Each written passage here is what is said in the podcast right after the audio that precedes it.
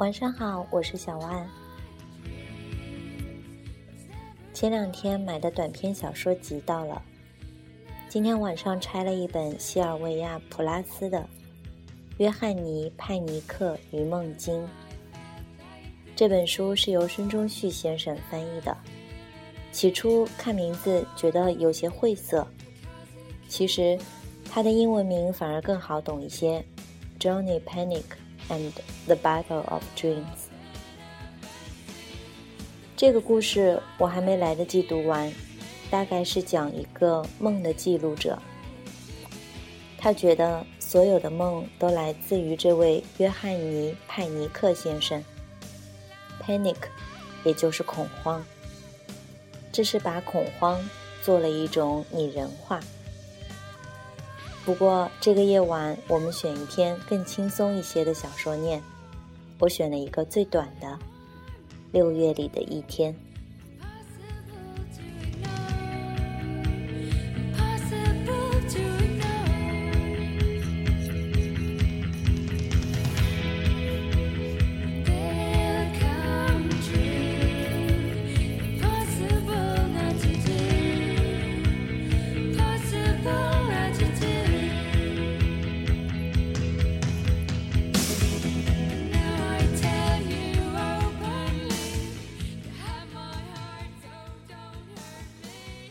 你永远忘不了那一天，无论你怎样想去忘记。每当夏天又来，天气暖和的可以去划船时，你总是会想起来。当六月中的第一片蓝色到来时，那天就出现在你的脑海中，生动清澈，似乎是透过眼泪看到的。你和琳达正要去湖上划船。是这个季节第一次去，你们走向船屋，走到木板朽烂的码头，木板斜斜地没入水下，走向码头边空的小华子。小华子像是里面浅浅的豌豆荚一样漂浮着。你颤颤悠悠地上了一条小华子的船头，琳达上到船尾。这条轻飘飘的小船在你们脚下晃晃悠悠。急于出发，这是六月里那种完美的一天。你想描述，却一直未能做得很好。就拿刚洗过的被服用品的气味来说，拿雨后开始干起来的可爱的绿草气味来说，就拿草地上变化多端的点点闪光来说，舌头上薄荷叶凉凉的味道。花园里郁金香边缘清晰的鲜亮颜色，绿色的树荫，薄的时候是黄色的，厚的时候是蓝色的，眼睛都看花了。太阳热热的晒在你的皮肤上，水体像用玻璃装着的蓝色，反射出令人炫目的阳光之箭，令人兴奋。泡泡上升，崩破，滑动。经过船头的水畅快的歌唱，晃来晃去的色斑在跳舞。这一切都要去爱，去珍惜，那样的一天永不再来。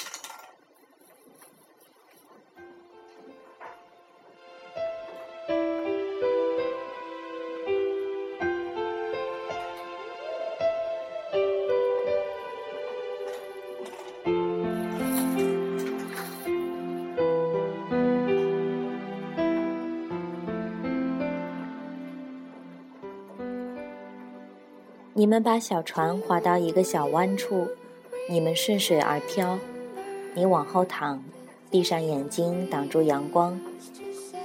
阳光热热的照在眼睑上，你眯眼看着阳光。你的睫毛上有彩虹之网，水有节奏的拍打船头的身影，让你感到平静。还有摇晃，还有滑动。你们飘进岸边。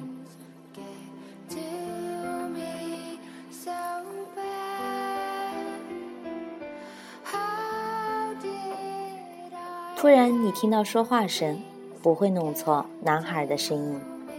你的血管中一阵激动的颤抖，你突然感到紧张。你和琳达突然警觉起来，冒险即将开始。你把头发弄平整，偷偷往四周看，一点没错。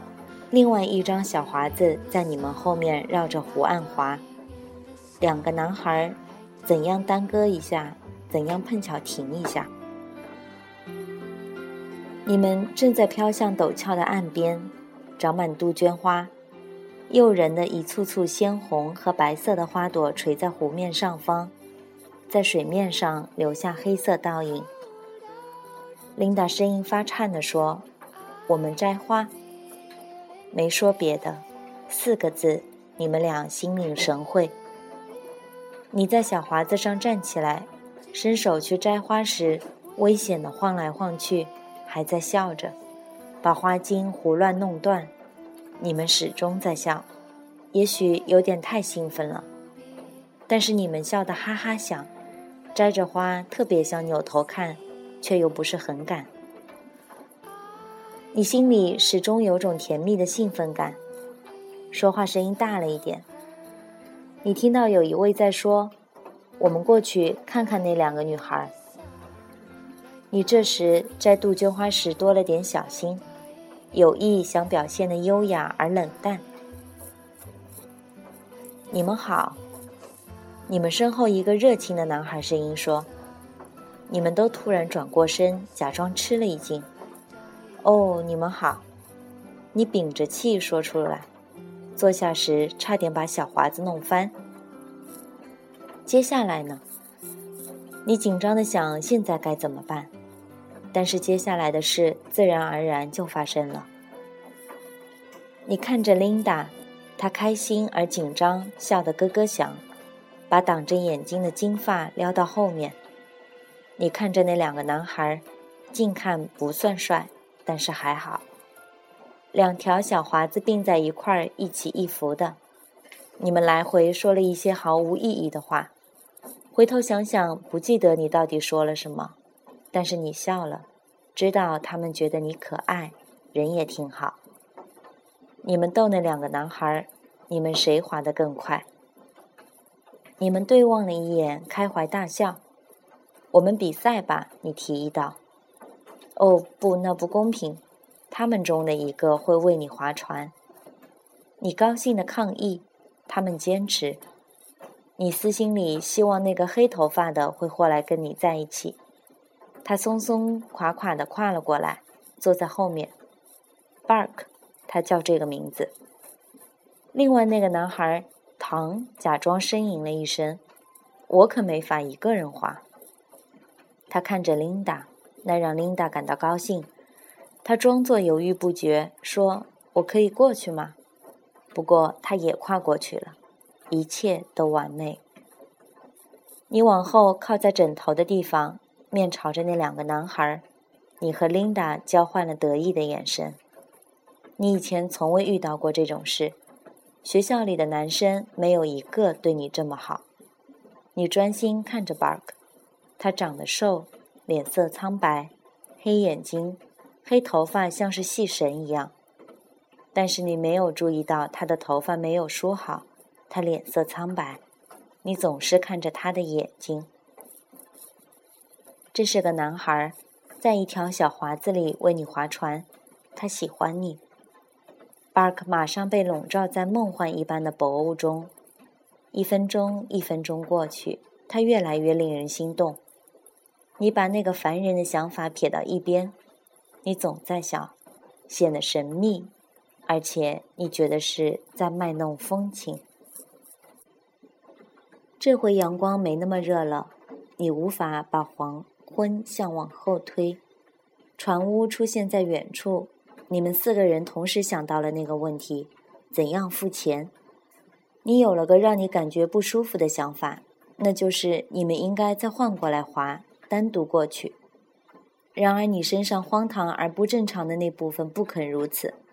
干嘛不证明一下自己的魅力？干嘛不呢？你们划那条船得出多少钱？巴克言语简洁地问：“你和琳达又很快对视一眼，心领神会。出钱？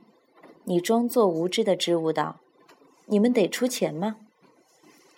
说了半天才让那两个男孩相信你们没钱，可是你们把钱包藏在口袋里玩这个游戏。Bark 在前面滑，问你话，他眼睛死死盯着你，目光灼热。要是我们没有来，你们究竟会怎么办？你看着他，心里翻江倒海，热度冲击着你的太阳穴，这有点变得让你感觉太不自在了。又尴尬又生气的泪水模糊了你的眼睛，又热又湿，盐分刺痛了你的眼睛。奇迹般的，他的脸色又变得柔和。哦，管他的，别哭。我会给我们这条出钱，我只是不想让他知道我们带了钱。你心里感觉古怪，在这样的慷慨面前，感觉自己很渺小、小气。你想说对不起，那全是假话，但那些话就是说不出口。他现在信任你，他表情友好。你不能，你也不会告诉他事实而改变那一点。哦，Bark，你说话结结巴巴，情绪让你说话艰难。我们到那里的时候，帮我下船，就像你跟我是老朋友，好让那个人觉得我们一直都认识。当然，当然，他说。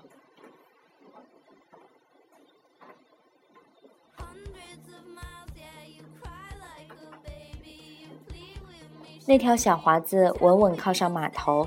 那个人在等着，你无法看他，扭着头从小华子出来，上了码头，几乎没有意识到巴克帮你上去，并给那个人付了钱。你开始离开那里，心里感到惭愧，也讨厌自己。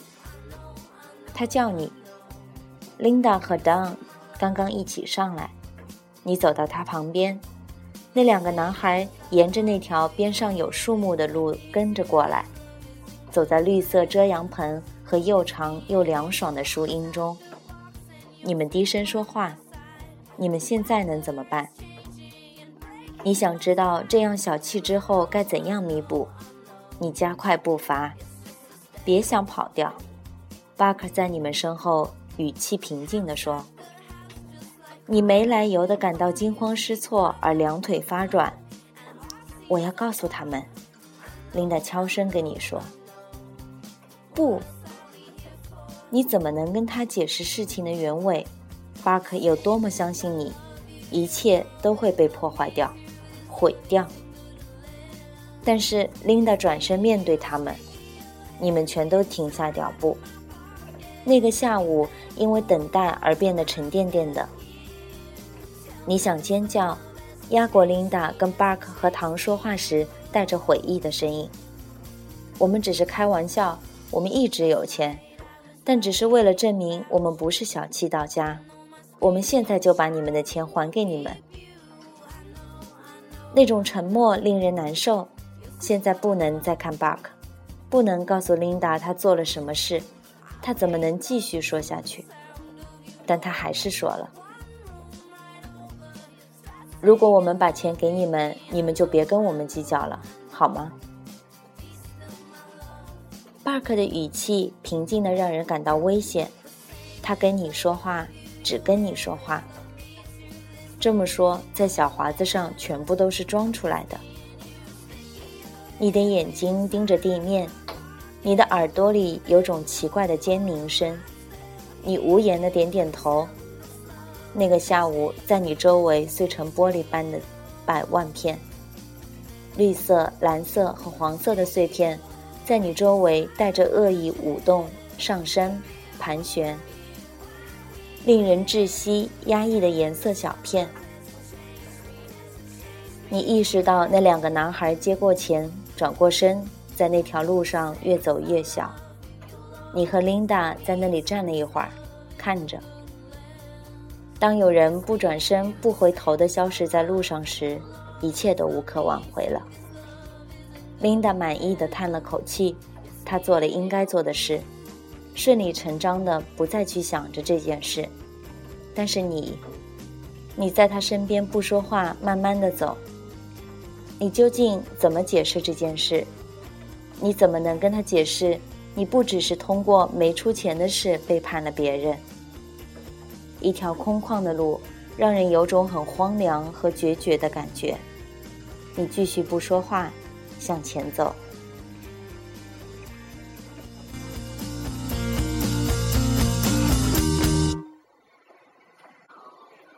所以，这是一个言不由衷的故事。我想，我们谁都遇到过，嘴背叛了心，说出一些愚蠢的话。也许因此你会失去一个人，也失掉一份情。但是谁不曾这样呢？既然是失去的，也许它本就不属于你，留在回忆里，永远会想起就好了。六月里的一天，送给这个。正在夜晚，我是小万，晚安。